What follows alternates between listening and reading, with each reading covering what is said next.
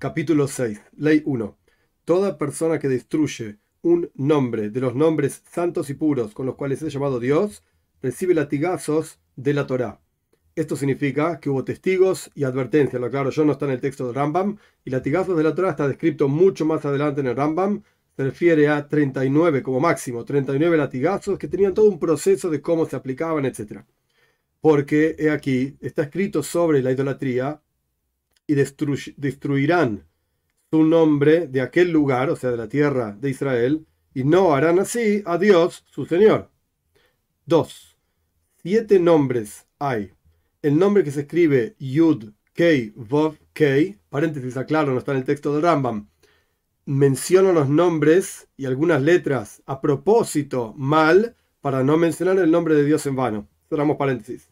Y este es el nombre que se llama Mefoirash, claro, revelado de Dios, o aquel nombre que se escribe con una Aleph, una Dalet, una Nun y una Yud, o sea, Adnai, el nombre Keil, Eleka, Elekim, Keye, Shakai y Tzvakot. De vuelta, están mal mencionados a propósito. Toda aquella persona que borra un, incluso una letra de estos siete nombres recibe latigazos. 3. Todo aquello que está asociado al nombre antes del nombre está permitido borrarlo. Por ejemplo, la letra Lamed de Mile Hashem, hacia Dios. La letra Lamed, que es hacia, se puede borrar. Y la letra Bet de Be Elekim, en Dios, hacia Dios. Y este tipo de cuestiones. Y no tienen la santidad del nombre, por cuanto están antes del nombre propiamente dicho. Y todo aquello que está asociado al nombre por detrás, después del nombre, por ejemplo, Ja, el que Ja, tu Dios, y Hem, el que Hem, su Dios en plural.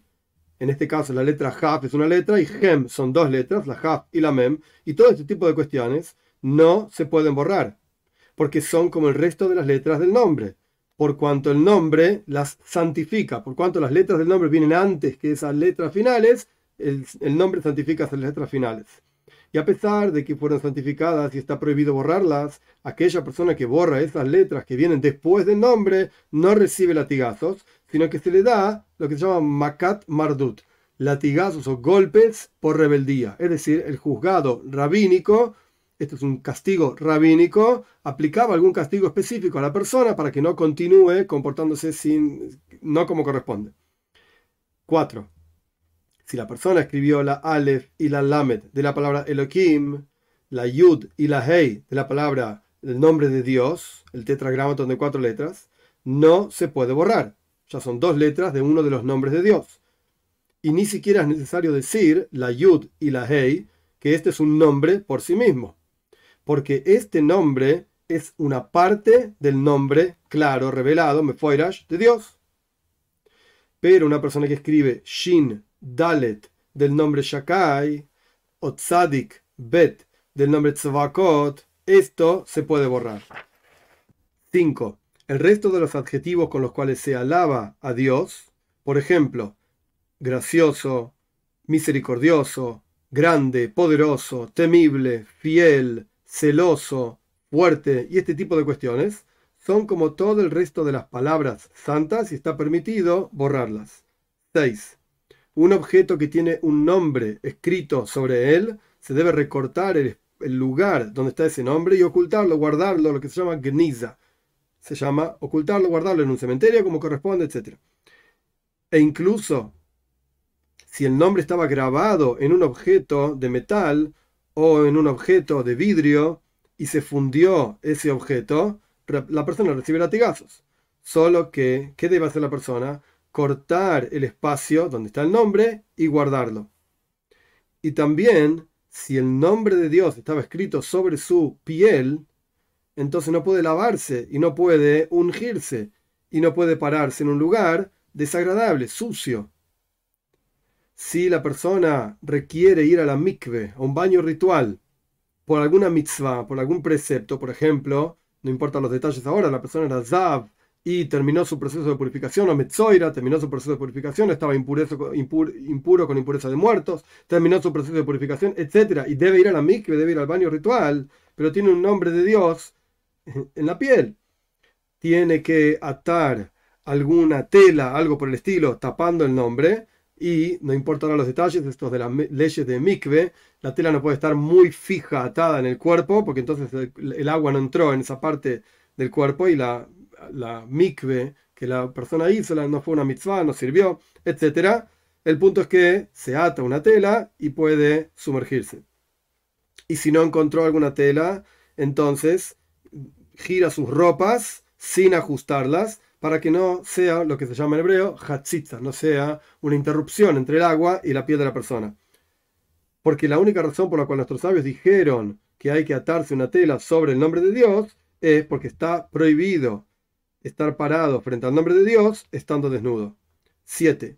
Una persona que destruye incluso una piedra en forma de destrucción del altar, ¿qué significa en forma de destrucción? Si uno está rompiendo para reparar, uno no está rompiendo, pero está rompiendo simplemente con el objetivo de romper del altar en el, en el Beit HaMikdash, en el templo, o del Eijal, el Eijal es el palacio, digamos, la parte más interior del templo, o de cualquier otra parte del patio del templo, que se llama Azara, recibe latigazos, por cuanto está escrito al respecto de la idolatría, han de destruir sus altares. Y está escrito, no hagan así a Dios su Señor. Y también, aquella persona que quema maderas de Hektesh, santas, es decir, maderas que fueron determinadas, separadas para ser utilizadas en el templo. Estamos hablando del templo en Jerusalén, el Beit HaMikdash, el templo en Jerusalén. En forma de destrucción, si la persona quema estas maderas santas en forma de destrucción, también recibe latigazos, porque está, por cuanto está escrito que la Asheira, Asheira era un árbol en el cual hacían idolatría a las personas. Estas cosas, dice la Torah, hay que, hay que quemarlas en el fuego. Y está escrito, no hagan así a Dios, su Señor. 8. Los escritos santos, todos, y sus explicaciones y sus comentarios, está prohibido quemarlos o destruirlos con las manos, digamos, destruirlos directamente. Y aquella persona que las destruye directamente recibe latigazos de rebeldía, Makat Mardut.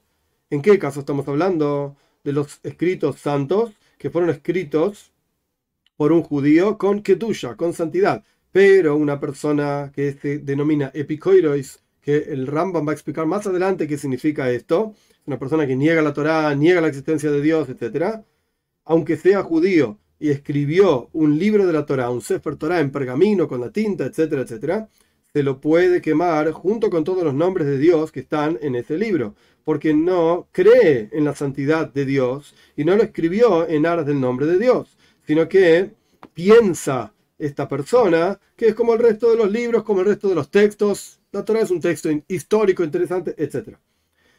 Y por cuanto esta es su forma de pensar, no se santificó el nombre, y es una mitzvah, es un precepto quemarlo a ese libro para, que, para no dejar nombre a los epicorsim, aquellos que niegan a Dios, etc., ni a sus acciones. Pero si un idólatra escribió un nombre de Dios, lo ocultamos, goinzim, lo ocultamos, y como dijimos anteriormente, respecto de un objeto que tiene el nombre de Dios, que se debe recortar esa parte y ocultarla, guardarla, de la misma manera un idólatra, un no judío que escribió un nombre de Dios, hay que guardarlo. Y también los escritos santos que se gastaron, se deterioraron, porque antiguamente se escribía en pergaminos y se terminaban gastando, incluso los libros modernos también se terminan gastando, rompiendo, etc.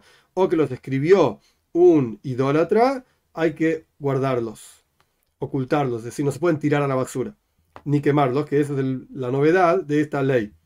9. Todos los nombres mencionados en la historia de Abraham son santos, incluso ese nombre que está escrito Adnai, mal pronunciado por mí a propósito si encontré gracia, ese nombre es santo. Y todos los nombres mencionados en la historia de Lot, el sobrino de Abraham, son mundanos, excepto este. Dijo Lot a ellos, por favor no, mi señor Adnai, mal pronunciado a propósito, ese nombre es santo. Y continúa los versículos de respecto de la historia de Lot. He aquí encontré gracia, su sirviente encontró gracia a sus ojos para dar vida a mi alma, etcétera.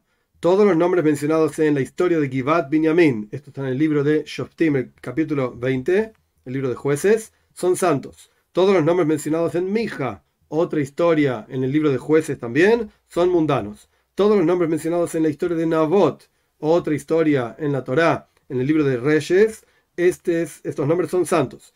Todo palabra Shlomo, sea, el rey Salomón, mencionado en el Cantar de los Cantares, Shira Shirim, es santo, o sea, hace referencia a Dios. Porque es como todo el resto de los adjetivos que se lo con lo cual se lo menciona a Dios, excepto este, el versículo que dice en el, en el capítulo 8, el versículo 12, Ha'elef lecha shlomo. Te voy a enseñar a ti Shlomo. Ese nombre es mundano.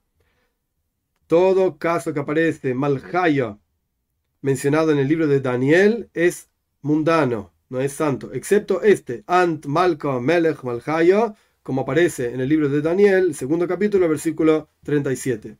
Y es este nombre como el resto de los demás adjetivos.